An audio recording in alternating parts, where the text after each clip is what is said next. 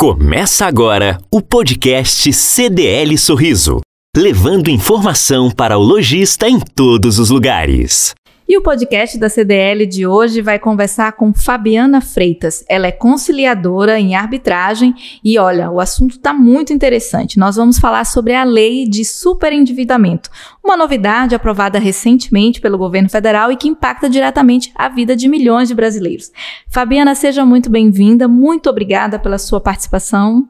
Obrigada, Deise. Um prazer, né, estar tá participando mais de uma vez, é, informando, né, todos os os lojistas aqui que estão ligados no canal da CDL. E vamos lá para mais um assunto e atualizar todo mundo aí. Fala um pouquinho o que, que é essa nova lei do superendividamento. Pois é, a lei do superendividamento, a lei número 14.181, que foi que entrou em vigor uh, a partir do dia 1 de julho, né, deste ano, então no mês passado, super recente, ela vem é, tratar em caráter educativo, eu até diria, para os empresários, né, os, os credores, vamos dizer assim, é, passando maiores orientações é, de como prevenir e evitar o superendividamento aí da sua carteira de clientes. De uma certa forma, e até o que vem trazendo bastante polêmica no, no, no segmento jurídico e até empresarial, é que essa lei teria vindo para super proteger mais uma vez o devedor. Então tá havendo aí uma dupla interpretação do objetivo da lei. O objetivo dela é, é um crédito consciente. Exatamente. A, aliás, a, a, a palavra-chave aí que rege todo o texto da lei é o crédito responsável, né? Trazendo para o empresário, para o credor, né? Vamos dizer assim, é, a responsabilidade em, em, gerir de uma maneira eficiente a concessão do crédito, das vendas com pagamento parcelado, para que o que o seu cliente não se torne um, um, um, devedor incapaz de saldar todos os seus compromissos adquiridos é, nos seus bens aí de consumo e serviço. E de que forma o empresário pode fazer esse mapeamento, essa gestão do crédito? Exatamente, aí é que está o X da questão, né? Mais uma vez, o empresário precisa reforçar e profissionalizar suas rotinas internas com uma equipe bem treinada no momento de fazer aí um cadastro, uma análise de crédito para esses clientes, considerando aí vários, vários pontos e informações que só podem ser alcançadas no momento em que esse cliente procura a empresa ou o serviço e está disposto aí a fornecer todas as informações necessárias para que essa empresa faça uma boa análise e defina uh, quanto de crédito pode ser liberado, se é possível fazer uma venda, porque o objetivo é que uh, as empresas, os fornecedores do crédito, tentem controlar as obrigações assumidas por esse cliente para que essas obrigações não ultrapassem o que ele declara como uma remuneração mensal aí que ele tem, para que não falte, em função dessas dívidas, o, o mínimo essencial para a sua sobrevivência, vamos dizer assim.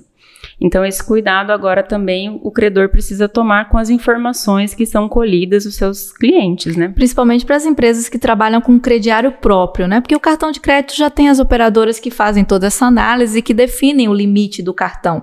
Mas as empresas que têm um crediário próprio, que acaba liberando um valor bem acima daquele do limite do crédito, do cartão de crédito, essas têm que ter um cuidado redobrado. Isso, exatamente. Aí eu até reforço a importância das instituições como a CDL em estar tá fornecendo alguns recursos e umas ferramentas, né, para que esse empresário possa fazer as consultas ao Serasa, para que eles façam uma boa análise do score de, de cada cliente, eles entendam exatamente como é feita essa, essa análise, a gente tem visto que a CDL tem se empenhado bastante Sim. Em, em promover essa orientação e essa instrução para os lojistas, né? E até para manter é, a vida saudável financeira dos clientes, né? Fazer com que esse score, bom score, essa boa avaliação, ela continue permanente no comércio. Exatamente. E a gente tem aí bons pagadores, bons clientes e bons credores também.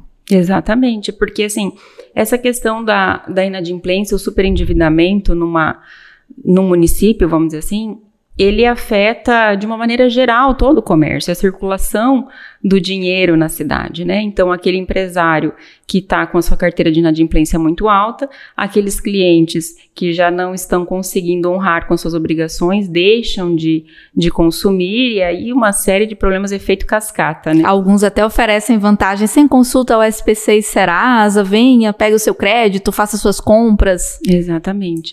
O, essa lei do superendividamento, ela vem é, incluir algumas normativas na, na lei que é a lei que a gente conhece como a lei do PROCON. Sim. Né? O objetivo do PROCON é proteger o, o hipossuficiente nessa relação que é o, que é o consumidor.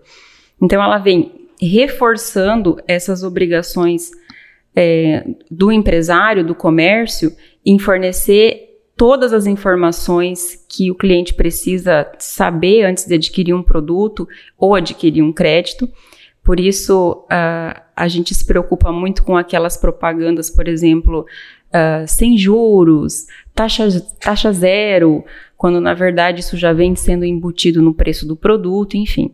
Então, o PROCON vem fiscalizando tudo, tudo isso, como sempre, exigindo do credor, do, do, do empresário, do lojista, essa transparência, mas vem também é, batendo muito forte nessa, nessa, nessa lei na questão da boa-fé do cliente, do devedor. Porque uma vez que esse devedor se encontra nessa situação de superendividamento, ele precisa demonstrar que todos os débitos dele foram adquiridos de boa fé, né?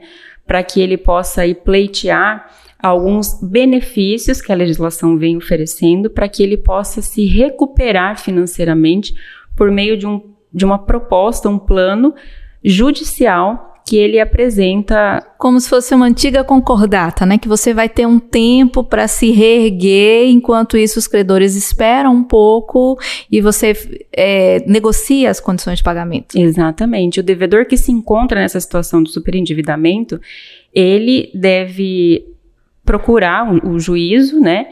E pedir, apresentar esse plano de recuperação que não deve ultrapassar é, de cinco anos, declarando todos os credores, né, que aí estão. E a, a primeira etapa desse, desse plano, o, o, o juiz, enfim, vai chamar todos esses credores e eles vão tentar, de uma forma conciliatória, uh, analisar esse plano e aprovar. Então, se todos os credores concordarem, aí eles vão ter que uh, aguardar o cumprimento desse plano, como eu disse, que não deve ultrapassar cinco anos para ser cumprido. Também é nomeado um administrador judicial, bem parecido com a recuperação judicial de empresas, né, pessoas jurídicas que a gente já, que a gente já conhece. E não havendo um acordo, Nesse, nessa fase conciliatória, o, caberá ao juiz, então, é, propor, determinar um plano de recuperação compulsório, né? Então, dentro das condições que o cliente apresenta. Dentro dessas condições, exatamente. E aí caberá aos credores tão somente é, aceitar e aguardar, né? Mas desde que fique comprovada a boa fé do cliente, Isso. né? Que fique claro para que as pessoas não vão adquirindo dívidas de má fé, comprando acima de sua capacidade financeira para se beneficiar de um, de um, dispositivo legal que veio para proteger as pessoas de boa fé. Exatamente. A lei é bem clara nesse sentido, desde no artigo 54A, parágrafo 3 diz que é, não se aplica ao consumidor cujas dívidas tenham sido contraídas mediante fraude ou má-fé e sejam oriundas de contratos celebrados dolosamente com o propósito de não realizar o pagamento, ou decorram de aquisição ou contratação de produtos de serviço de luxo ou alto valor, então não estamos falando. Não posso comprar casos... um iate Exato. e pedir um plano de recuperação para com cinco anos para eu pagar o iate, né? Exatamente. Então temos que ficar ligado nisso aí. Bom, nós conversamos com Fabiana Freitas, ela é conciliadora da arbitragem, nós falamos sobre a nova lei de superendividamento, um dispositivo legal aí muito interessante que vale a pena você conferir.